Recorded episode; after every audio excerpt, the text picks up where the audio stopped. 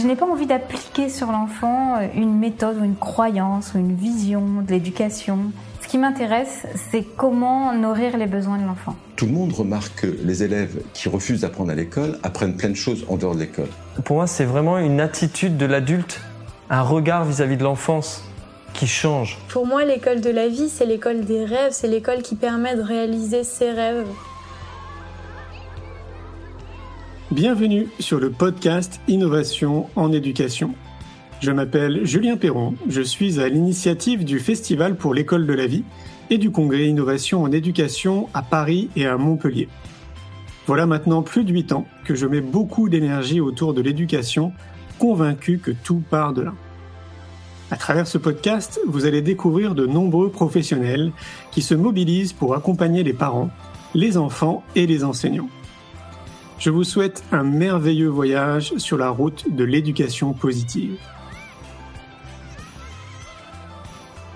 Aujourd'hui, j'ai le plaisir de recevoir Caroline Leroux. Maman de deux enfants, dont un identifié HPI, Caroline Leroux est psychopédagogue, coach en psychologie positive et auteur. À chaque personne qui passe la porte de son cabinet, petit ou grand, elle propose une aventure palpitante, partir à la découverte de soi. Sur le chemin, elle est celle qui écoute, qui interroge, qui ouvre une piste à explorer, qui propose un outil, qui réconforte parfois. Et si chaque chemin est unique, la destination est la même, s'épanouir en étant soi véritablement. Je vous souhaite une belle écoute. Bonsoir Caroline. Bonsoir Julien, bonsoir tout le monde. Comment allez-vous? Ça va très bien, je vous remercie. Et vous? Eh ben, très bien, très bien. Moi, généralement, ça va plutôt bien quand même. Euh, je, sais prendre soin de moi depuis de nombreuses années, donc euh, tout va très bien. Merci. Parfait. Alors, bah, je vais vous laisser vous présenter, un peu comme d'habitude, pour les gens qui ne vous connaissent pas. Euh, c'est plus simple, je me dis, de, de vous laisser la parole. Alors, qui êtes-vous, Caroline? Alors moi je suis euh, je suis une maman euh, de deux enfants dont un garçon diagnostiqué à haut potentiel enfin identifié pardon soyons corrects dans les termes. Euh, je suis aussi depuis quelques années praticienne en psychopédagogie positive c'est-à-dire que j'accompagne les enfants les adolescents ou les adultes qui rencontrent des difficultés dans leurs apprentissages je suis également coach en psychologie positive. Donc là, j'accompagne plutôt des adultes qui euh, souhaitent remettre un peu d'optimisme, un peu de positivité dans leur vie. Voilà. Et je suis auteur aussi. J'écris des livres. Ok. Ce qui veut dire qu'on différencie la psychologie positive de la psychopédagogie positive? Oui, c'est ça. En fait, la psychopédagogie positive, c'est un mélange euh, dans lequel on intègre la psychologie positive. Il y a des notions de psychologie positive, mais c'est quelque chose qui est plus, qui a plus trait à l'apprentissage. Donc, en fait, elle est basée sur euh, la pédagogie positive, qui est finalement une approche euh, qu'on appelle tête, cœur et corps. C'est-à-dire que on part du, principe que pour apprendre, eh ben, c'est pas forcément que dans la tête que ça se joue. Il y a aussi des choses au niveau du cœur, avec tout ce qui est émotion, et aussi au niveau du corps avec euh, notamment certains réflexes archaïques qui peuvent être euh, actifs et qui peuvent aussi euh, venir faire des petits soucis au niveau de l'apprentissage, etc. Qu'est-ce qu'on entend par réflexe archaïque? Alors, les réflexes archaïques, en fait, ce sont des, réflexes que tous les êtres humains ont en tout début de vie. Donc, les premiers apparaissent in utero, donc dans, le ventre de la maman pendant la grossesse, chez, chez, le, chez le fœtus. Euh, et, en fait, il y en a en tout plusieurs, plusieurs dizaines qui apparaissent au bon moment pour chacun. En fait, hein. ils ont tous un cycle bien précis. Euh, leur utilité est toujours euh, dans le sens de la survie du nourrisson. Donc évidemment, ils servent à quelque chose pendant un certain temps et ensuite ils doivent se s'intégrer, c'est-à-dire qu'au fur et à mesure que le bébé va se développer d'un point de vue psychomoteur, etc., les réflexes n'auront plus d'utilité, donc ils vont s'intégrer. Euh, sauf que, pour plein de raisons très différentes, très variées, euh, il y, a, des réflexes qui peuvent rester actifs après finalement la date à laquelle ils devraient avoir été intégrés. Et euh, certains d'entre eux vont pas poser de soucis particulièrement. Euh, d'autres, par contre, quand ils sont encore actifs après la date euh, donnée, hein, donc à partir d'un certain âge, à partir de 4 ans, s'ils sont encore actifs, là, ils peuvent avoir effectivement des, des, répercussions sur les capacités cognitives, donc tout ce qui est attention, concentration, mémorisation, sur l'aspect émotionnel aussi, et, et, même sur des aspects de, de confiance en soi, etc. Mmh. Donc ça, dans ma pratique, c'est un aspect que je regarde quand je reçois un enfant euh, pour lequel, par exemple, il y a des difficultés à se concentrer, à rester attentif. Enfin voilà, ça fait partie, on va dire, des, pistes que, euh, que, que, je vais un peu euh, regarder chez chacun. Ok, histoire qu'on comprenne bien, est-ce que vous avez quelques exemples de ce que pourrait être un réflexe archaïque? Je sais pas, deux, trois exemples oui, bien sûr. Alors il y a un réflexe qui est notamment très qui est en cause sur la partie concentration, en tout cas qui peut être en cause, euh, qui s'appelle le réflexe de Galant. Donc le réflexe de Galant, euh, quand il est encore actif euh, chez la personne, parce que ça peut arriver chez des adultes aussi, hein, évidemment, on peut encore les avoir. quand on va venir finalement stimuler le, le, bas du dos au niveau des lombaires, il va y avoir, par exemple, si on stimule le côté droit, en fait, il va y avoir un mouvement comme ça euh, de torsion. En fait, l'épaule droite va se rapprocher de la hanche droite. Potentiellement même chose à gauche. En fait, c'est vraiment euh, c'est vraiment un réflexe. Donc celui-ci, euh, ce réflexe-là, il apparaît in utero. Et chez le bébé, son utilité, eh ben, c'est que au moment de l'accouchement, du passage, le mouvement créé par le réflexe va permettre au bébé de se frayer un passage de manière plus simple finalement. donc très utile à ce moment-là. Par contre, quand on est face à un enfant de 8-10 ans euh, qui a toujours ce réflexe euh, actif, pardon, euh, bah, potentiellement cet enfant-là, il va avoir du mal à rester assis sur une chaise sans gigoter parce que la moindre stimulation au niveau, par exemple, de la ceinture, donc une étiquette de pantalon, le dossier de la chaise, tout ça, ça va générer finalement des mouvements parasites. Mmh. Et ça, bah, clairement, ça peut avoir euh, un impact sur, évidemment, sa capacité à se concentrer. Quand on a euh, des, des, des, mouvements parasites comme ça qui viennent perturber, bah, c'est difficile de rester concentré sur ce que l'enseignant est en train d'expliquer au tableau, etc. Mmh. Donc voilà, ça c'est un exemple. Ok, c'est hyper intéressant, mais du coup c'est pas évident parce que je me mets à la place des parents, on n'a pas été euh, éduqués à reconnaître des réflexes archaïques. Je pense qu'il y a beaucoup de personnes qui n'ont jamais entendu le mot réflexe archaïque. Ouais, tout à fait. Du coup, euh, ouais, je me dis c'est hyper intéressant, mais comment on fait pour Je me mets à la place des parents. Moi, je, ne suis pas mmh. père, et donc je me mets à leur place, et donc je me dis mais comment les aider peut-être à, déceler si ça pourrait être un réflexe archaïque? Alors, euh, pour déceler soi-même. Euh, c'est il y, a plein de petits enfin voilà il y a des petits il y a des ouvrages qui existent il y a des livres hein, qui ont été écrits sur le sujet qui sont passionnants. Après le plus simple c'est peut-être de faire appel à un praticien en réflexe archaïque qui va pouvoir faire un bilan. C'est-à-dire que euh, l'enfant va euh, par le biais de mouvements va être testé sur tous les réflexes et on va voir effectivement s'il y en a qui sont encore actifs et si euh, par rapport aux problématiques relevées par les parents ça peut avoir une incidence ou pas. En gros, c'est ça, c'est ça la piste la plus, la plus facile. Est-ce qu'on peut recommander à monsieur et madame tout le monde euh, qui ont des enfants de euh, d'aller consulter un, professionnel euh, de la réflexe archaïque, même s'ils n'ont rien d'essayé de particulier, ou, ou est-ce qu'il faut vraiment qu'on ait un soupçon oui, en général, c'est quand même en réponse à une problématique. Ah oui, d'accord. Ouais. En général, euh, euh, on en a tous des réflexes actifs. On en a tous parce que finalement, euh, l'intégration de tous les réflexes, ce serait vraiment dans un développement complètement optimal, donc ça n'arrive jamais. et, et, donc, du coup, on en a tous forcément certains qui sont actifs. Et parfois, ça pose aucun souci et c'est OK et ça ne nous embête pas du tout dans notre quotidien et auquel cas, il n'y a pas lieu de faire quoi que ce soit. Là où euh, moi, je fais le, je fais le, petit test parce que euh, quand on m'amène un, enfant, par exemple, et qu'on dit, oh là là, il a beaucoup de mal à se concentrer, euh, il est très vite, voilà, il, part très vite avec des stimuli, stimuli extérieurs, etc. Dans ce cas-là, je commence par là parce que ça permet déjà finalement de voir un petit peu là où moi je peux intervenir. C'est-à-dire que, par exemple, si euh, le réflexe de Galant est toujours actif par rapport à notre problématique de concentration hein, qu'on a vu au départ, euh, et ben dans ce cas-là, je peux toujours essayer d'expliquer à l'enfant comment il peut euh, euh essayer de se concentrer avec des stratégies. Mmh. Et ben finalement, ça fonctionnera pas aussi bien si le réflexe est toujours actif. Mmh. Donc, je regarde d'abord au niveau des réflexes qui se passent. S'il y a une réintégration à faire de ce réflexe-là, je la mets en place on travaille avec l'enfant, et après, je passe sur les stratégies que lui pourra mettre en place vraiment pour, se, pour rester concentré, etc. Et on travaille au niveau cognitif. Le, manque de concentration n'est pas suffisant pour aller consulter non, je pense que en général, il y a, il y a plusieurs, euh, il y a plusieurs choses qui remontent en général. C'est pas juste un manque de concentration, ou en tout cas, c'est parce qu'il a vraiment des répercussions euh, euh, importantes sur les résultats scolaires. Enfin voilà, c'est-à-dire qu'il y a une implication en général. D'accord. Et là, assez rapidement, on arrive à déceler si c'est un 10, un TDAH, un HP, un HPI ou alors, pas du tout avec les réflexes archaïques. Euh, en fait, on peut très bien euh, euh, avoir des difficultés d'attention, de concentration, parce qu'on a un trouble de l'attention, là pour le coup diagnostiqué, auquel cas le réflexe de Galant, alors s'il est actif, il peut en rajouter, on va dire, une petite couche, mais en tout cas, ça va pas être l'entièreté de la problématique. Donc, le réflexe archaïque, c'est vraiment un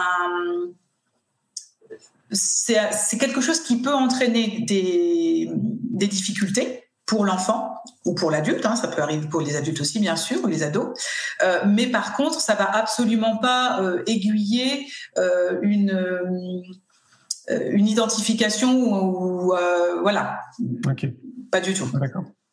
Alors si j'ai bien compris, vous êtes spécialisé autour des HP et des HPI. Alors, c'est un sujet que, que, je connais assez bien, oui. Ouais. Il y a une raison particulière? Oui, il y a une raison particulière, c'est que euh, je l'ai découvert avec mon fils. donc voilà, donc j'ai fait le chemin que, que, que, pas mal de parents doivent faire, hein, qui, qui est de, bah, de se rendre compte qu'il y a quelque chose qui est particulier euh, et puis, euh, et puis bah, de, de, de, cheminer pour comprendre, pour comprendre ce fonctionnement, comprendre comment euh, accompagner cet enfant-là pour qu'il puisse déployer son potentiel, etc. Alors du coup, ça serait intéressant d'avoir votre feedback. vous qui avez observé ça à travers votre enfant, qu'est-ce que vous avez pu observer qui a justement un peu attiré votre attention? Alors, euh, euh, il y, avait euh, vraiment les spécificités qui sont les plus caractéristiques, on va dire, hein, associées au potentiel, qui était la précocité dans le développement. C'est-à-dire que voilà, mon fils avait des, comment dire, faisait des étapes plus vite que les autres, quoi. Donc, par exemple, il a parlé très très vite, très très bien. il comprenait il comprenait les choses vraiment très rapidement et il avait une appétence aussi pour des sujets qui n'étaient pas forcément euh, euh, un sujet que vous auriez attendu pour un enfant de son âge. Enfin voilà, c'est des choses comme ça. Et puis, euh, et puis dans son cas à lui, ça a été aussi beaucoup de questionnements très pointus à des âges, à des âges vraiment très jeunes en fait. Beaucoup de mmh. questionnements, beaucoup de la volonté de creuser des sujets scientifiques, hein, une appétence pour pour des sujets comme l'astronomie, les dinosaures voilà, et à rentrer vraiment dans, beaucoup de détails sur ces sujets-là. Hmm, ok. C'est une caractéristique qu'on retrouve souvent chez les hauts potentiels? Alors, le, effectivement, le fait d'avoir un, développement qui soit en avance sur les autres enfants, c'est un, un des, traits qui est euh, relativement courant. Alors après, euh, ça peut, c'est pas forcément sur tout, c'est-à-dire que c'est pas, par exemple, il peut très bien être très en avance sur le langage, un peu moins sur la marche, par exemple. Mais en tout cas, il y a quand même effectivement cette notion de, développement qui est, qui est précoce, qui est en avance. Euh, ça, on, a, on a donné une définition au potentiel? Euh, alors là, comme ça, je, j'avoue que je ne saurais pas vous répondre. Je sais que ce n'est pas un trouble, ça c'est certain. Donc le haut potentiel, c'est, un, un mode de fonctionnement en fait. Euh, mais ce n'est pas un trouble. C'est-à-dire que, euh, par exemple, pour euh, un trouble 10, pour un trouble de l'attention, etc., on va parler de, diagnostic.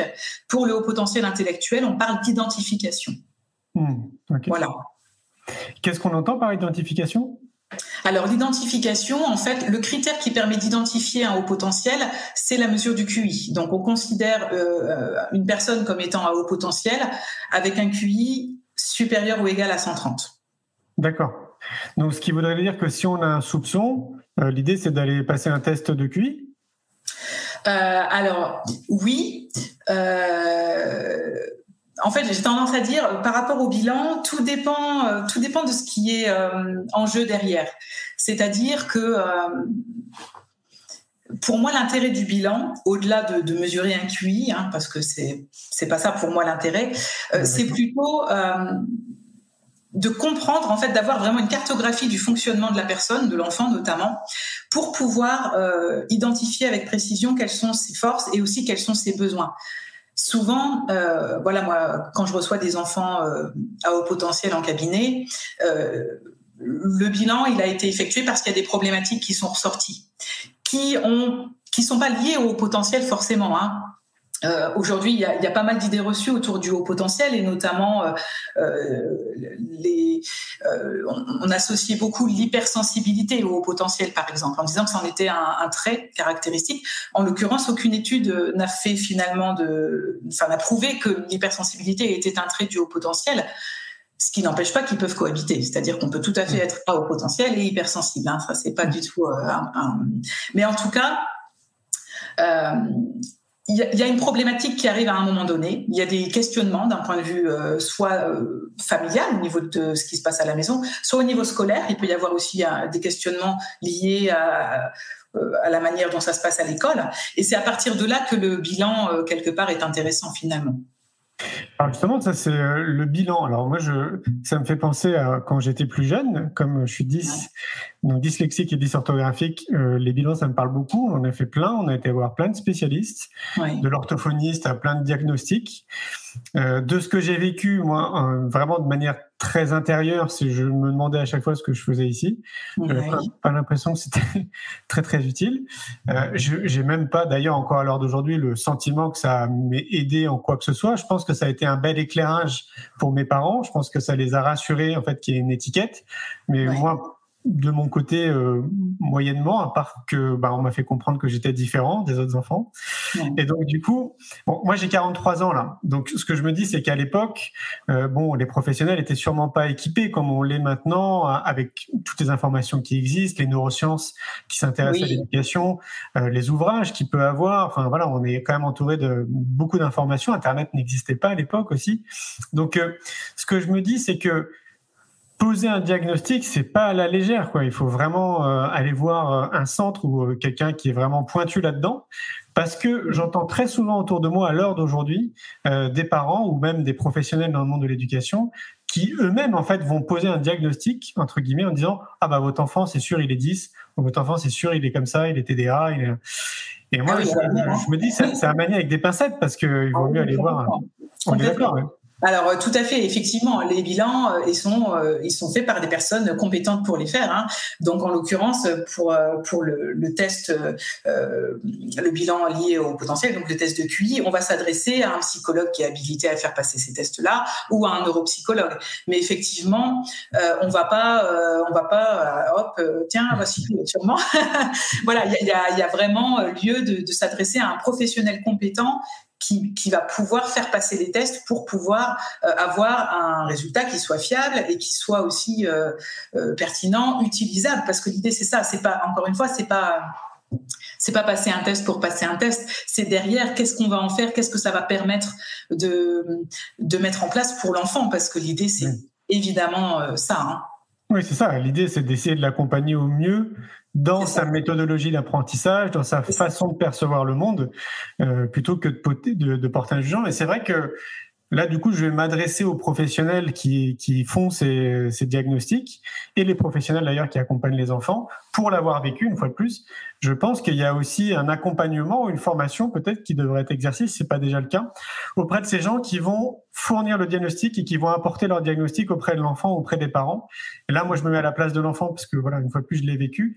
Et je pense qu'il faut vraiment avoir un, dialogue et une façon de parler très spécifique parce que moi, ce que j'ai retenu, une fois de plus, c'est la différence. Et quand on est enfant, moi j'avais 6 ans à peu près, ah, c'est pas évident en fait de gérer euh, qu'on dit que tu es différent alors que toi, tu as l'impression d'être comme tout le monde. Bien sûr. Tout à fait. Non, c'est très important effectivement de savoir trouver les bons mots, de de rassurer surtout parce que effectivement euh, c'est stressant pour un enfant de, de passer des tests, de, de, faire ce genre de bilan, c'est déjà stressant. Donc euh, euh, c'est important de, de, trouver les mots qui vont permettre d'expliquer simplement, de rassurer euh, sur le fait que le test finalement va juste servir à pouvoir euh, connaître mieux le fonctionnement pour pouvoir mettre en place derrière des choses s'il y a lieu voilà.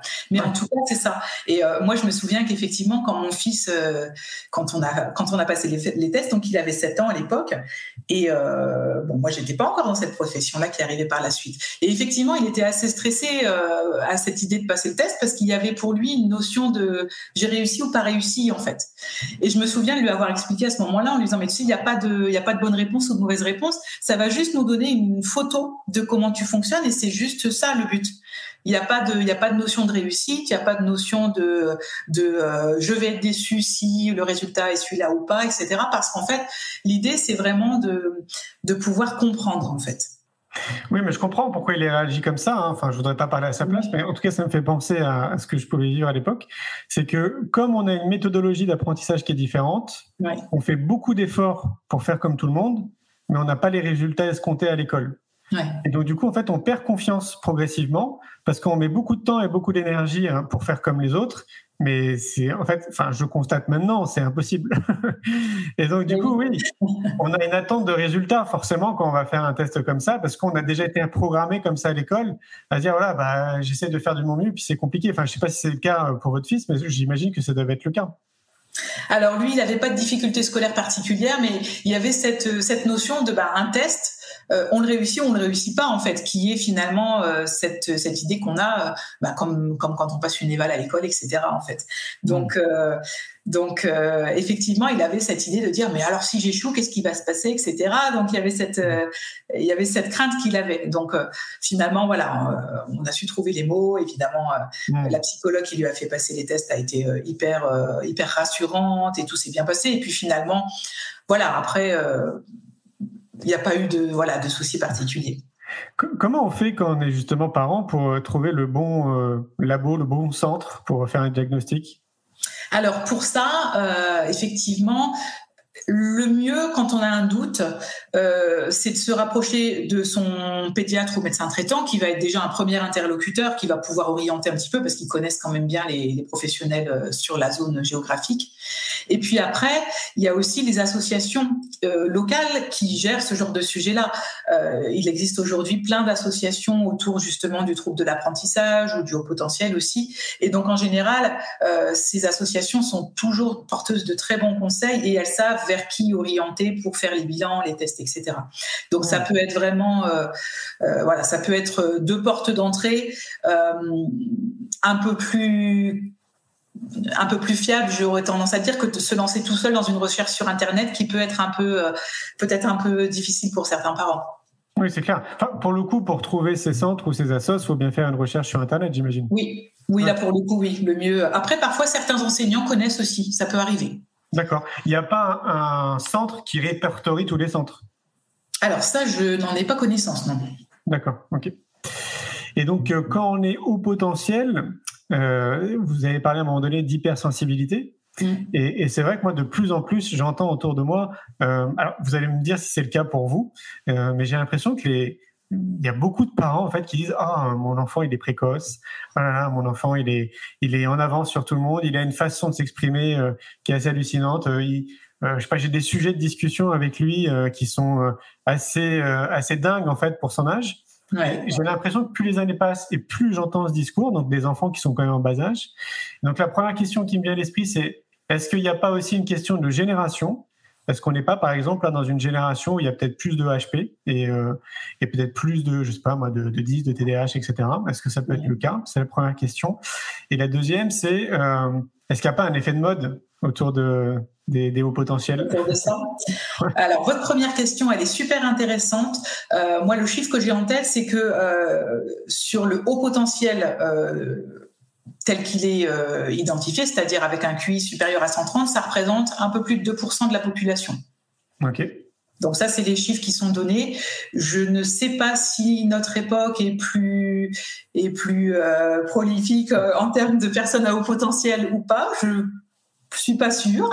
Euh, après, sur le fait de dire est-ce qu'il n'y a pas un effet de mode entre guillemets, euh, disons qu'en tout cas, il y a quand même beaucoup plus de communication autour de ce thème-là. C'est-à-dire que euh, il y a encore euh, bah moi, j'ai comme repère, par exemple, le parcours avec mon fils.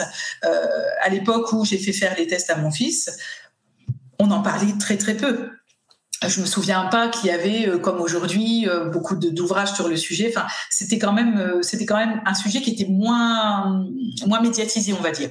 Aujourd'hui, c'est un thème qu'on voit partout.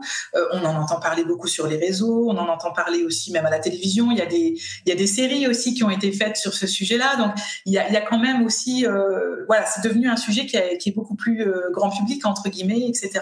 Alors, est-ce que du coup, le fait qu'on entende parler des caractéristiques caractéristiques associées, etc., ça, ça, ça met un peu la puce à l'oreille et ça permet euh, de se dire, tiens, peut-être que mon enfant l'est ou pas. C'est possible que ça soit ça. Après, dans les faits, est-ce que à chaque fois c'est le cas? Est-ce qu'il y, a, vraiment un haut potentiel ou est-ce que, bah non, pas forcément, c'est peut-être juste un enfant qui est euh, euh, intéressé, curieux de tout, etc., ce qui arrive aussi. là, Ouais, j'aurais une autre théorie, tiens, en vous écoutant. C'est peut-être aussi un peu à l'image de, notre société. Vous savez, il y a, il y a 5-6 ans, il n'y avait pas autant de boutiques bio qu'on trouve maintenant dans, nos villes. Et moi, j'ai tendance à croire que s'il y en a, c'est parce que la population le demande. Donc, du coup, bah, les industriels s'adaptent et la société s'adapte à la demande.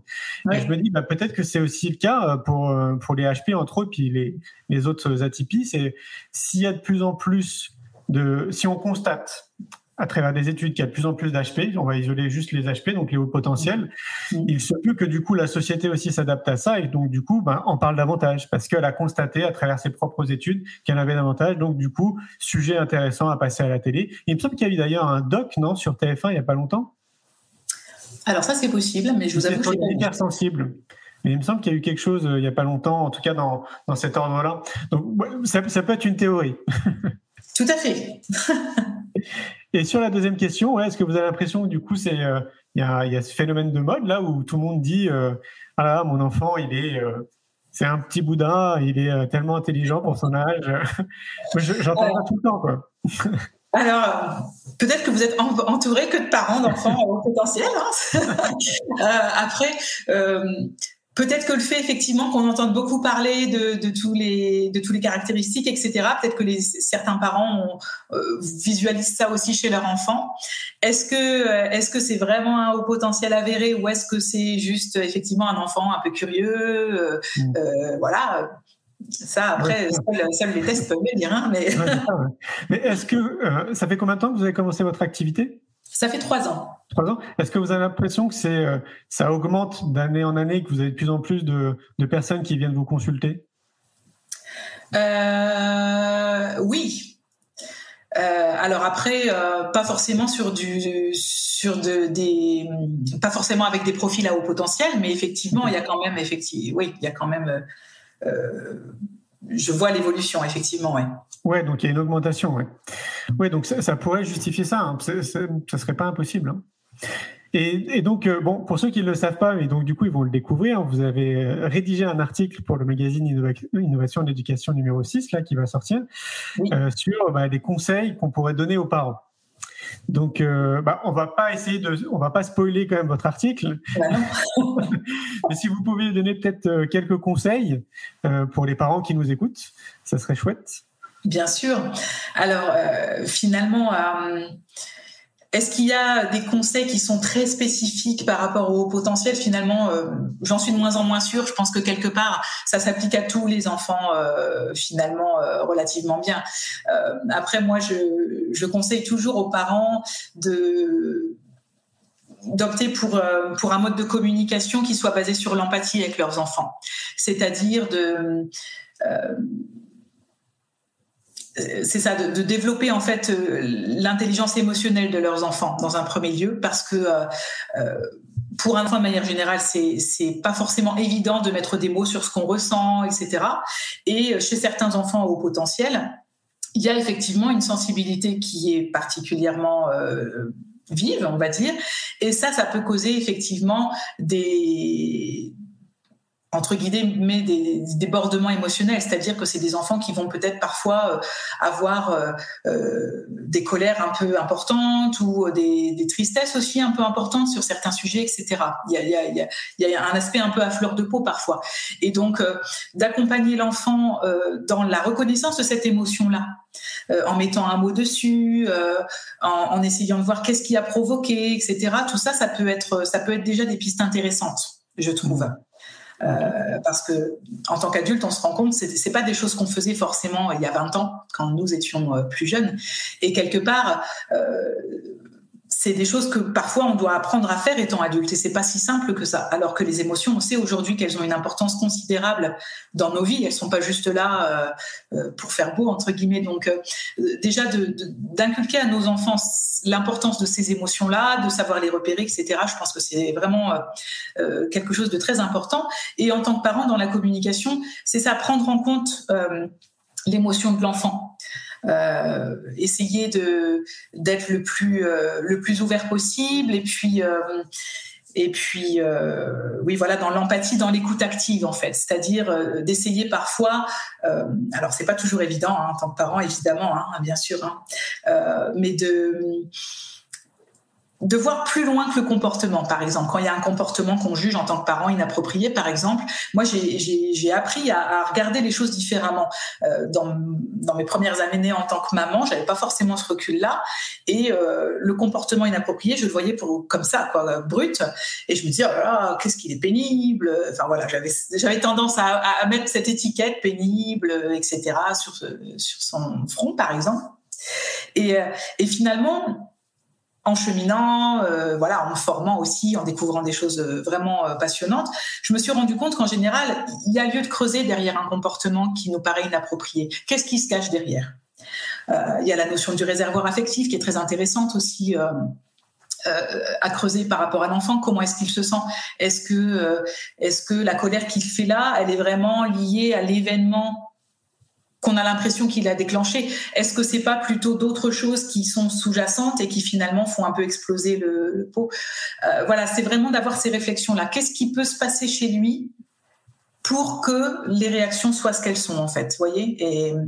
Et, c'est vraiment ce que j'invite à faire aussi euh, les parents que je reçois moi en séance et qui s'interrogent hein, sur euh, sur certaines postures de leurs enfants, etc. Je les invite vraiment à essayer d'aller creuser derrière en fait, à passer au-delà et à voir qu'est-ce qui peut se passer qu'est-ce qu'il peut avoir dans son cœur. Et puis essayer du, coup de, le creuser sous la, sous la forme de l'écoute active en, posant en reformulant ce que l'enfant euh, veut bien exprimer pour essayer de, lui montrer qu'on est en tout cas euh, euh, avide de comprendre quoi. Qu'on a envie de voir un peu pourquoi et etc et donc d'avoir ah oui, c'est l'idéal.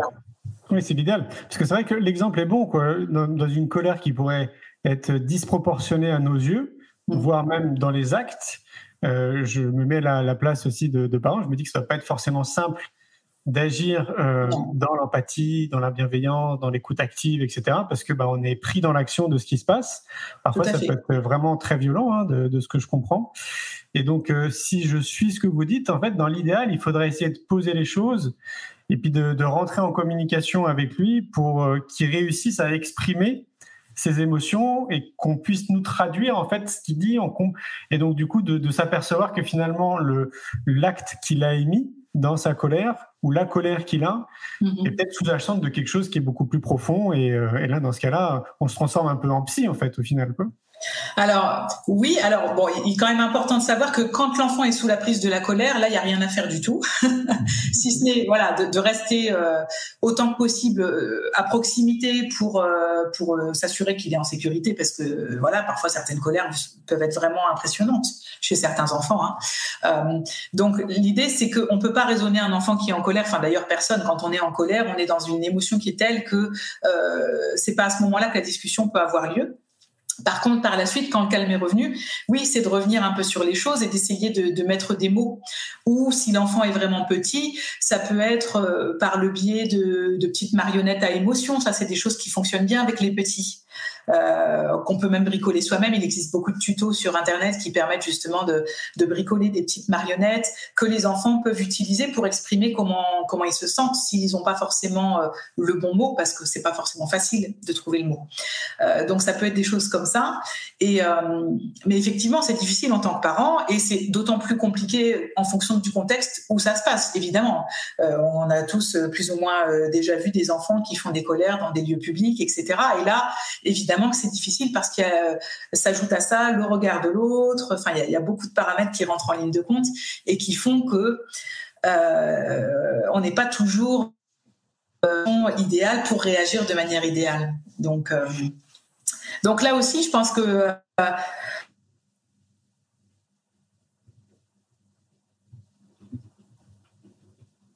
Euh, de, voilà, faire de son mieux quoi qu'il arrive, quelles que soient les conditions, et, euh, et d'accepter que parfois, ben, peut-être qu'on euh, n'a pas exactement réagi comme on aurait voulu, mais quelque part, ben, c'est ok parce que bah voilà en tant que parent on est humain aussi bien évidemment. Et donc euh, on peut pas toujours réagir exactement comme euh, comme on en a envie parce qu'on a nous aussi nos propres émotions nos propres euh, voilà nos journées compliquées etc donc donc ça c'est vraiment très important. Et ce que je dis souvent aussi aux parents que je reçois sur de la guidance parentale c'est aussi de d'essayer de prendre soin d'eux au maximum. Parce que on a souvent tendance en tant que parents évidemment à mettre la priorité sur nos enfants, leur bien-être, etc. Quitte parfois à s'oublier un peu. Sauf que si ça dure trop longtemps et qu'on s'oublie euh, trop, euh, le risque c'est qu'on en génère de la frustration, de la fatigue, etc. qui sont des choses qui sont forcément euh, assez négatives et qui vont qui vont pas nous aider non plus à réagir toujours de manière optimale. Euh, ça, je pense que tous les parents pourront attester du fait que euh, un comportement d'un enfant qui va se produire un jour où vous êtes hyper reposé, c'est les vacances, tout va bien, tout est voilà, tout va bien dans votre vie, tout est au beau fixe. Vous allez avoir une réaction, bon, qui va être euh, ok. Par contre, le même comportement un jour où vous êtes rentré du boulot, la journée était pourrie, euh, vous avez eu des problèmes dans les bouchons, euh, euh, plusieurs contrariétés se sont cumulées, etc. Bon, bah là, potentiellement, ça va être l'explosion finalement. Donc, il y a vraiment lieu aussi de prendre conscience en tant que parent que prendre soin de soi, ça a un vrai impact sur la relation qu'on a aussi avec nos enfants. Oui, puis pas que les enfants, notre entourage le plus proche, euh, nos collègues de travail, euh, enfin la société dans laquelle on vit. Hein. Alors moi, je vais aller même bien plus loin, parce que ce que je dis euh, depuis très longtemps maintenant, c'est que c'est une responsabilité citoyenne pour moi de prendre soin de soi. Oui, et j'insiste vraiment là-dessus parce que parce que je pense qu'on ne mesure pas assez l'importance que ça représente, parce qu'on nous a pas appris, en fait, on nous a pas éduqués, on nous a pas accompagnés à prendre soin de nous euh, depuis euh, notre temps d'enfance. Mmh. Je vise personne, hein, pas euh, l'éducation nationale ni nos parents, c'est vraiment la société dans, dans, son, dans sa totalité, quoi. Et c'est vrai que maintenant, on a tellement d'outils autour de nous, tellement de professionnels, de conférenciers, de livres, de formations qui peuvent nous accompagner dans ce cheminement-là qu'on peut appeler la connaissance de soi que je trouve que là on n'a pas de prétexte en fait pour euh, pour dire bah non euh, là moi j'ai pas le temps euh, j'ai pas le temps de m'occuper de moi quoi. alors que ça devrait être la priorité comme vous le soulignez. Pour moi je trouve que c'est vraiment la priorité avant notre femme notre mari nos enfants notre travail. Tous les jours on devrait s'accorder du temps peu importe le temps qu'on s'accorde. D'ailleurs c'est à chacun de trouver le temps qui lui, qui lui va bien. Oui, prendre du temps pour nous au niveau de notre alimentation, au niveau du sport, du sommeil, de la nature, d'exercices de relaxation. Chacun doit trouver vraiment ce qui est bon pour lui, pour son corps et pour son esprit. Si tout le monde faisait ça, comme dans une espèce de routine de vie, mais je pense qu'on aurait une humanité qui serait très différente. Très certainement. et donc c'est important, c'est important de le dire aussi pour les parents parce que c'est vrai que moi j'ai vraiment le sentiment qu'ils ont tendance à s'oublier, un peu comme un professionnel qui accompagne, euh, qui est thérapeute par exemple, j'ai le sentiment qu'au bout d'un moment il s'oublie un petit peu aussi, parce qu'il s'occupe des autres, mais du coup, il s'occupe plus de lui. ça peut arriver dans certains cas, oui. c'est ça, Ah c'est passionnant tout ça. Et euh, j'ai une question là, j'ai vu passer une question. Ah oui, comment aider certains HP à, améliorer le relationnel avec leur père? Père, hmm. P-A-I-R-S. Très bien.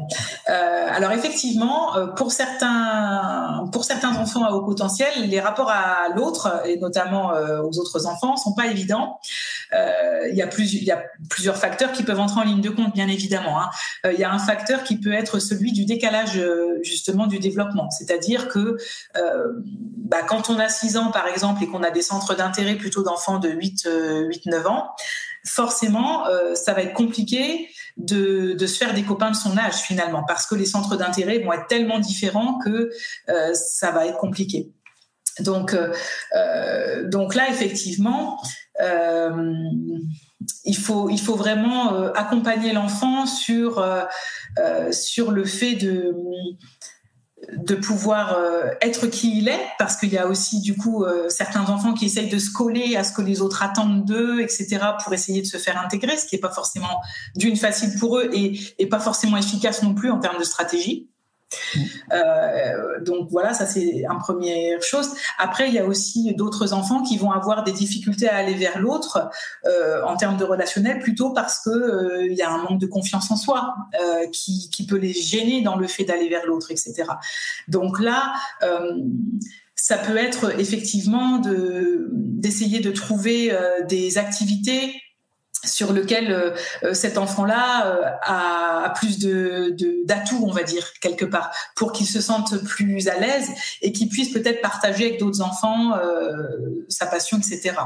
Mmh. Donc voilà, je ne sais pas si ça répond vraiment à la question, mais il y, a plusieurs pistes. En fait, tout dépend finalement de ce qui cause les mauvaises relations entre guillemets, ce qui cause les difficultés. Qui, ça peut être, voilà. C'est toujours multifactoriel. Exactement. J'ai une autre question. Est-ce que le manque d'attention associé à de l'hypersensibilité et une certaine difficulté à entrer en communication avec ses pairs peuvent faire penser à un HPI D'ailleurs, si vous avez des questions, hein, n'hésitez pas. Euh... Je ne me prononcerai pas trop là-dessus parce que euh, effectivement, au niveau des, caractéristiques vraiment euh, qui peuvent faire penser à un HPI, euh, en fait, il n'y en a pas tant que ça. Hein. Il y a eu beaucoup d'idées reçues qui ont circulé un peu partout, mais euh, ce que les études ont vraiment montré, c'est que en dehors de la précocité dans le développement, d'un d'un langage particulièrement développé et euh, d'une vitesse particulière d'apprentissage, donc vraiment d'une vitesse, voilà, d'un raisonnement fluide, etc. Euh, L'hypersensibilité, par exemple, n'est pas n'est pas un indice lié au potentiel intellectuel, par exemple. Donc pareil pour la pour le, côté communication avec les autres. Ça c'est pareil. Tout ce qui est hypersensibilité, euh, rapport à l'autre, donc euh, difficulté de communication, euh, difficulté scolaire, tout ça, euh, il n'y a aucune étude qui a prouvé que les personnes à haut potentiel étaient plus touchées par ce genre de phénomène-là entre guillemets. Ce qui ne veut pas dire qu'elles peuvent pas l'être. Attention. Donc ça, on pourrait très bien être à haut potentiel et avoir les caractéristiques que, que décrit la personne dans la question. Par contre, est-ce que ces caractéristiques euh, vont amener à se poser la question de, de faire passer le bilan? Je pense qu'il faut, quand on a un doute, je pense que le mieux c'est d'aller vraiment euh, consulter un professionnel qui saura donner, euh, euh, voilà, un psychologue ou un neuropsychologue qui saura préconiser le bilan ou en tout cas donner euh, une première, euh, une première analyse, on va dire. Hmm. Et pour un adulte, parce que c'est vrai qu'il y, y, a un certain nombre d'adultes qui peuvent se poser la question. Euh, et là, pour moi, il y a, il y a deux, euh, il y a deux versions en fait. C'est-à-dire qu'il y a, il y a des adultes qui n'ont absolument pas envie d'aller passer un test. Oui. Euh, et puis il y en a d'autres qui sont un peu curieux, qui se disent pourquoi pas. Par contre, il y a un coût. Euh, oui. qui n'a pas l'air d'être euh, très, très bas. Oui, ça dépend des régions, ça dépend, ouais, mais effectivement, c'est un qui n'est pas neutre, ouais. C'est quand même un budget. Et puis oui, voilà, et, donc du coup, moi, ce que je pense, c'est que ça me semble quand même plutôt bon de le faire à partir du moment où on a des doutes, parce que ça, ça peut venir confirmer certaines choses et donc du coup euh, nous rassurer. Euh, sur l'enfance qu'on a pu avoir, nos attitudes, enfin ce qu'on était et ce qu'on est encore maintenant.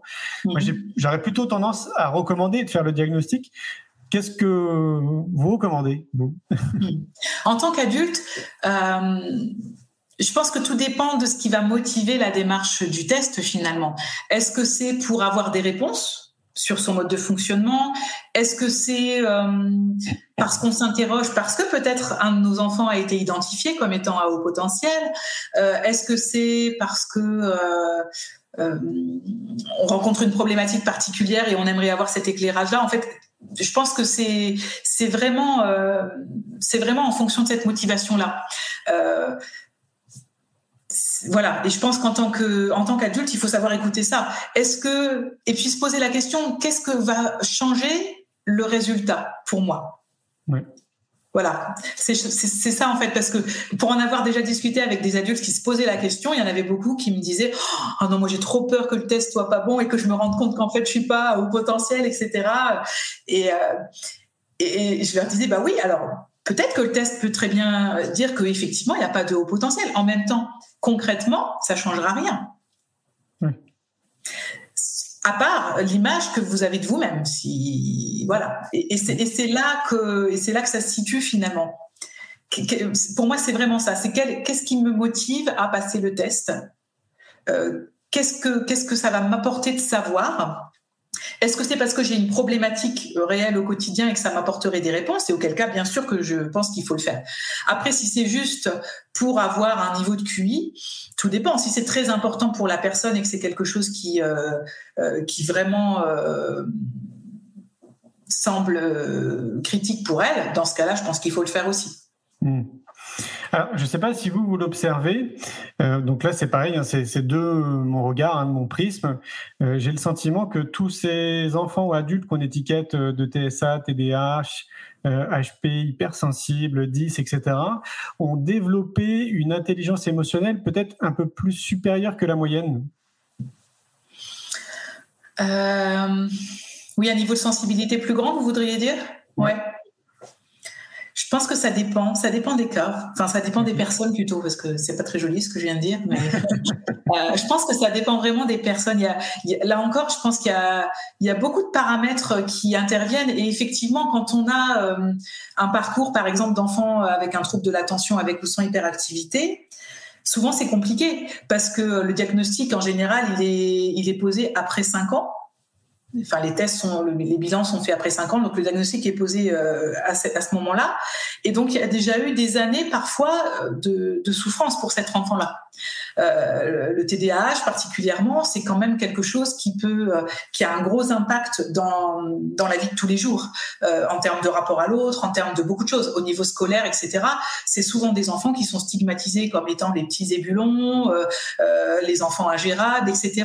Et quelque part ça, toutes ces étiquettes, euh, les choses qu'on entend au quotidien, euh, euh, le rapport à l'autre, parce que les, les, enfants sont pas forcément non plus hyper tendres entre eux, parfois, hein, forcément. Donc, et tout ça, quelque part, ça va façonner aussi l'émotionnel de l'enfant. Voyez Donc quelque part, est-ce que c'est la spécificité euh, de l'enfant ou est-ce que c'est son vécu, son expérience qui va euh, qui va entraîner euh, cette cette intelligence émotionnelle plus développée ou particulière, etc. Hmm. Là, j'avoue personnellement, j'ai pas la réponse, mais hmm. il y a sûrement un peu des deux. Hein. je, je, me rappelle être tombé à un moment donné sur une étude euh, qui avait donc étudié euh, une classe qui avait un, un, QE, donc un quotient émotionnel qui était un peu plus important, et puis une autre classe qui avait un QI, donc un quotient intellectuel un peu plus important. Et ils les ont suivis pendant de nombreuses années, je crois jusqu'au moment où ils sont rentrés euh, jeunes adultes dans, dans leur vie professionnelle. Et ils ont constaté, parmi plein d'autres choses, en tout cas ce que j'ai retenu, c'est qu'ils ont constaté que ceux qui avaient développé et qui avaient donc ce QE quotient émotionnel un peu plus élevé qui le développaient, étaient souvent plus en accord et plus en harmonie avec qui ils étaient donc euh, profondément, euh, très ancrés dans leurs valeurs. Euh, ils avaient souvent une vie qui était vraiment en rapport avec qui ils sont réellement, et donc ils s'étaient un peu construit une vie, donc qu'elle soit professionnelle ou à titre personnel, très adéquate avec leurs valeurs profondes, alors que ceux qui avaient un quotient intellectuel plus élevé, finalement, ils avaient des positions stratégiques dans la société qui étaient le reflet de ce qu'on attend d'eux dans, notre société, mais qui n'était pas vraiment épanoui en réalité. Je ne sais pas si vous avez déjà entendu parler de ça.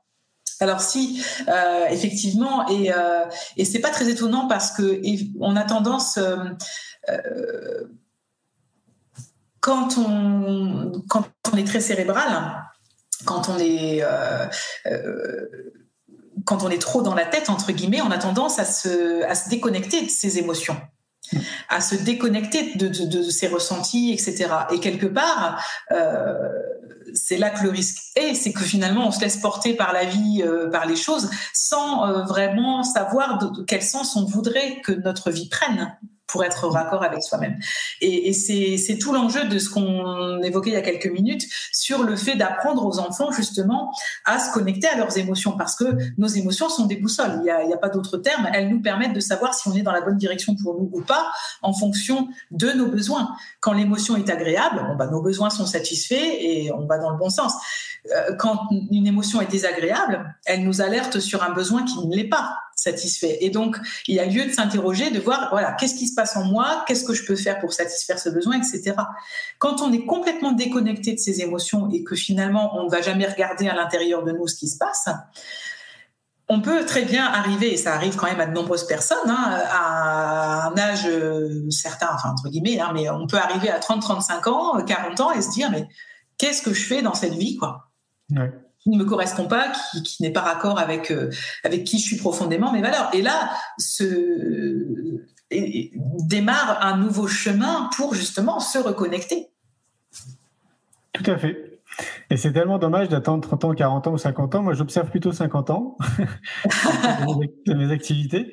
Et c'est une des raisons parmi plein hein, qui me pousse à mettre beaucoup d'énergie autour de l'éducation en me disant que tout part de là et qu'on a vraiment intérêt à accompagner les enfants le plus tôt possible vers une dimension de savoir-être, de connaissance de soi, des émotions, etc. Parce que on, ferait un joli cadeau à l'humanité. Hein, si, euh, Bon, après, la bonne nouvelle, c'est qu'on tend dans cette direction de plus en plus. Globalement, on tend dans cette direction. Donc ça, c'est la bonne nouvelle de, la soirée pour ceux qui étaient pas au courant. Maintenant, c'est pas forcément visible, hein, donc ça, ça avance très lentement à l'image de la France. On, on avance très lentement de beaucoup de choses, mais la direction est bonne. Donc ça, c'est, euh, je suis curieux de, de voir dans 15-20 ans euh, les avancées qu'on aura fait euh, autour de ça. Je parle vraiment dans notre société hein, globale. Oui, d'un point de vue global, oui, ouais, bien sûr. Alors j'ai deux autres questions parce que le temps file. c'est Anne Roduit qui nous dit comment peut-on stimuler faire raccrocher un élève HP qui est en échec scolaire, sachant qu'il est attendu de cet élève qu'il réussisse pour poursuivre son parcours scolaire? Alors exactement. Alors euh, effectivement, euh, là le défi, ça va être justement de le reconnecter à ses valeurs, à ce qui est important pour lui, et puis à, ce qui l'anime, c'est-à-dire euh, le reconnecter à quel projet professionnel aurait du sens pour lui? Dans quoi il se projette? Qu'est-ce qui lui, qu'est-ce qui lui donnerait euh, vraiment euh, l'énergie de se lever le matin? Euh, Alors pas forcément là maintenant, mais en tout cas à terme dans un métier qui l'épanouirait, etc.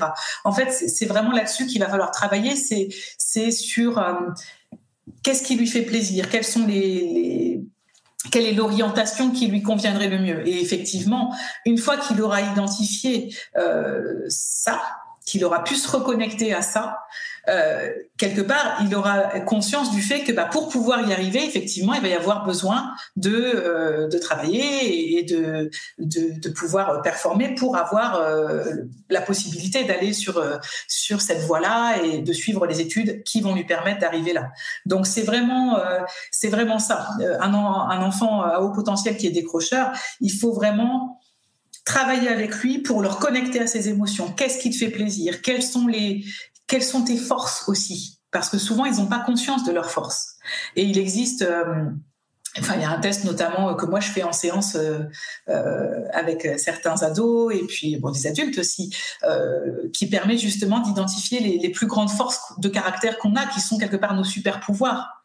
Mm. Et, et, et, ça, les goûts, qu'est-ce que tu aimes faire, quelles sont les quelles sont les activités dans lesquelles vraiment tu t'épanouis pleinement. C'est vraiment le, le raccrocher à tout ça pour pouvoir cheminer avec lui vers un projet professionnel ultime, hein, entre guillemets, qui ait du sens et que derrière, du coup, bah oui, le chemin se trace vers ce projet-là. Et à partir du moment où on donne du sens, à partir du moment où il y a un objectif déterminé et qui est, euh, qui est porteur, qui est euh, enthousiasmant, on a plus de facilité à les, remobiliser pour qu'ils puissent euh, s'approprier leur scolarité. Ah oui, c'est logique. Bah, c'est valable aussi pour les adultes. Hein. Complètement. À partir du moment où on fait quelque chose qui nous met en joie, euh, on n'a plus du tout l'impression de travailler. Ben, exactement. Et je suis bien placé pour vous le dire. Alors, Christine euh, qui nous pose une question. Euh, faut-il vraiment tester ses enfants s'il a une bonne vie sociale et s'il est heureux, si juste il est curieux et malin et rapide? Faut-il poser un diagnostic si tout va bien Car les étiquettes sont souvent inadaptées euh, je peux me tromper. Et ensuite, elle rajoute, euh, euh, j'ai oublié de préciser, avec des résultats scolaires corrects. Donc pour moi, il n'y a pas de souci. Pour moi, enfin, il n'y a pas de souci. Pour moi, il n'y a pas lieu de faire de, de tests dans ce cas-là. en fait, c'est vrai que c'est ce que je disais un peu plus tôt. Pour moi, le fait de faire passer un test, c'est quelque part un besoin qui émerge parce qu'il y a une problématique qui intervient je, je, pense que si effectivement euh, on a un enfant qui est curieux et qui effectivement a des bons résultats, qui, qui a des bonnes capacités d'apprentissage rapide, euh, mais qu'à côté de ça tout se passe bien avec les autres, il n'y a pas de souci non plus d'un point de vue scolaire avec l'enseignant, euh, à la maison tout se passe bien. Si tous les voyants sont au vert, pour moi il n'y a pas de nécessité d'identifier le haut potentiel dans ce cas-là. Euh, l'intérêt vraiment, je, le répète, hein, j'ai l'impression de dire tout le temps la même chose, mais pour moi, l'intérêt du bilan, il est vraiment de pouvoir euh, obtenir une vraie euh, cartographie du fonctionnement de l'enfant avec ses, avec ses forces, mais surtout avec ses besoins. Euh, et ça, c'est nécessaire quand il y a lieu d'accompagner. Hmm. Que ce soit par des voilà par des mises en place euh, particulières d'un point de vue scolaire, etc. Euh, ça peut être aussi nécessaire quand euh, il y, a, y, a, un saut de classe qui est envisagé, par exemple. Là, le bilan peut être nécessaire effectivement quand on envisage un saut de classe parce que l'enfant s'ennuie terriblement et que le saut de classe est une des possibilités pour pouvoir sortir de cette problématique-là. Mais encore une fois, il y a une problématique à la base. Pour moi, si tous les voyants sont au vert, l'enfant va bien, tout va bien, il n'y a pas lieu de tester. Oui, on est d'accord. Moi, j'ai une chose qui me vient à l'esprit, parce que là, on parle quand même beaucoup des parents. Euh, une fois que le diagnostic est posé, euh, l'enfant, bah, a priori, il retourne à l'école. Euh, mhm. Là, la grande question que je me pose depuis de nombreuses années, c'est comment on peut faire un enseignant. Donc déjà, je remercie les enseignants pour tout le travail qu'ils font. Je trouve que c'est un travail qui est exceptionnel, beaucoup d'énergie. comment ils font pour accompagner ces enfants? Je me... Quatre figures, on est dans une classe, il y a 30 élèves, et il y a un TDAH là, il y a un ici. Comment on fait eh ben, C'est hyper compliqué, effectivement. Donc, pour les enseignants, c'est un vrai casse-tête parce que, euh, bien sûr que dans l'idéal, il faudrait, euh, pouvoir adopter euh, les mises en place très particulières pour chacun. or, on sait que c'est pas faisable quand on a 30 enfants. Donc, évidemment, quand il y a, y a des troubles diagnostiqués, il peut y avoir des plans d'accompagnement personnalisé qui sont mis en place, auquel cas l'enseignant a une espèce de feuille de route précise avec les aménagements à mettre en place pour l'enfant. Ça, c'est le cas pour les troubles 10, pour le trouble de l'attention, etc. Euh, après, dans le cas d'un haut potentiel, euh, s'il n'y a pas de trouble associé, c'est-à-dire que euh, voilà, euh, l'apprentissage se fait bien, ce qui va se passer, ça, potentiellement, c'est que l'enfant va s'ennuyer. C'est-à-dire que le rythme de la classe va être trop lent par rapport à lui, sa capacité d'assimilation. Il va tomber dans l'ennui. Et donc là, en fonction de sa personnalité. Il peut très bien faire le zozo, il peut très bien euh, s'enfuir euh, en rêverie et puis euh, décrocher. Enfin voilà, il y a plusieurs cas de figure, mais en tout cas, l'ennui peut être gênant. Et là, auquel cas, l'enseignant peut essayer finalement de, de lui donner des travaux plus enrichis, on va dire. Il y a de l'enrichissement. Donc, par exemple, ça va être euh, euh, là où les autres vont avoir un devoir, euh, enfin vont avoir un contenu bien précis. Lui, il va devoir faire des recherches complémentaires. L'idée va être d'ajouter de la valeur, d'ajouter des recherches pour qu'ils se, sentent plus impliqués finalement. Après, il y a certains enseignants aussi qui proposent, alors surtout en primaire, le, fait de faire des exposés. Ça, chez certains enfants à haut potentiel, ça fonctionne bien parce que d'une, ils adorent aller creuser des sujets, donc ça, ils sont super contents. Et puis, ça leur permet après de à la classe qu'ils ont trouvé, donc ils se sentent aussi euh, un peu valorisés. Euh. et puis la classe, en général, ça se passe bien, l'accueil est bon aussi des camarades qui trouvent ça chouette aussi euh, que leurs leur copains leur, leur montrent des choses et leur apprennent des choses. Donc ça, ça peut être des, ça peut être des pistes. Mais effectivement, le sujet de d'enseigner dans une classe où on a comme ça des profils multiples, c'est un vrai défi et, vraiment chapeau bas aux enseignants parce que c'est tellement complexe mmh. que voilà, c'est vraiment euh, loin d'être de tout quoi. Oui, complètement. Alors après, on peut essayer d'aller s'inspirer. Euh, on parle beaucoup des pays du Nord, mais bon, ils ont des classes euh, qui sont quand même beaucoup moins élevées. Hein. On parle plutôt. Mais les conditions ne sont pas les mêmes finalement. Et ouais, c'est ça, ouais. Bah Donc ça change tout. ouais, c'est ça, ça change tout. Mais je bah me dis que on peut pas faire un copier-coller, mais par contre, on peut s'inspirer et essayer de l'adapter à notre système et à notre culture. Et, et, là, en fait, ce qui est intéressant, enfin, en tout cas, moi, c'est ce que je découvre maintenant depuis une bonne dizaine d'années, on va dire, c'est qu'il y a tellement d'outils, il y a tellement de professionnels, il y a tellement de pédagogies différentes que je pense que ça serait vraiment pertinent que le mainstream, l'éducation nationale, euh, tous ces acteurs qui ont une place très importante dans notre société pour le rôle des professionnels et des parents, médiatisent davantage toutes ces informations, qui communiquent davantage autour de tout ça, parce que je sais pas vous, mais moi j'ai le sentiment qu'on parle très peu en fait de tout ce qui existe autour de nous pour accompagner les parents, les enfants et les enseignants. Oui, tout à fait. Effectivement, c'est pas forcément facile et, euh, et quand on est un parent et qu'on se rend compte que notre enfant a des problématiques, etc. Parfois, on se sent un peu démuni, on sait pas trop euh, vers qui se tourner, euh, quels interlocuteurs sont pertinents, etc. Et, et ça peut sembler effectivement très compliqué. Donc, euh, c'est certain, bah, sans, euh, sans nous jeter des fleurs, hein, d'où le magazine Innovation en éducation, qui apporte un petit éclairage, parce que c'est 80 pages, mais c'est déjà quand même beaucoup d'informations. Euh, le festival qu'on organise, le congrès, et si vous êtes un peu curieux, allez dans un moteur de recherche, tapez, je sais pas moi, euh, festival de l'éducation, euh, congrès autour de l'éducation, euh, colloques. Il y, a, il y a de plus en plus d'événements comme ça où on parle justement de sujets autour de l'éducation. Et je pense que c'est très important qu'il y en ait de plus en plus parce qu'on a besoin de se rencontrer entre nous, j'allais dire, entre personnes qui se posent des questions, ceux qui ont des réponses, ceux qui ont déjà créé des choses qui peuvent être complémentaires avec d'autres choses qui ont été créées. Et on a besoin de ça, on a besoin de se créer du lien en fait entre nous. Donc c'est un vrai appel que je fais là depuis euh, bah, quasiment un an pour ceux qui nous écoutent, ceux qui se sentent porteurs comme ça d'organiser des événements comme nous on le fait. Faites-le. On a besoin qu'il y ait des salons de l'éducation partout dans tous les départements de France, au même titre qu'il y a plein de salons du bien-être. Et ben moi je souhaite qu'il y ait autant de salons de l'éducation. Ça serait chouette. Ce serait chouette. Merci euh, beaucoup, Caroline. Est-ce que vous avez un petit mot pour la fin? Ben, je vous remercie de m'avoir reçu. Voilà, c'était un sujet passionnant. J'espère qu'on aura pu, euh, que j'aurai pu répondre euh, aux questions qui ont été posées, que voilà que que ces choses-là sont plus vous ont paru plus accessibles. Et puis, euh, et puis euh, voilà, il y a tellement de choses à dire, tellement de, sujets passionnants à découvrir que euh, on pourrait y passer la nuit. Donc, Comment on fait pour vous contacter si les gens veulent vous contacter? Alors, ben, j'ai un site internet voilà, donc euh, caroline-leroux.com. Donc euh, voilà, vous retrouverez un petit peu euh, ma philosophie, mes accompagnements et, la manière dont je les, dont je les, dont j'aime les mener.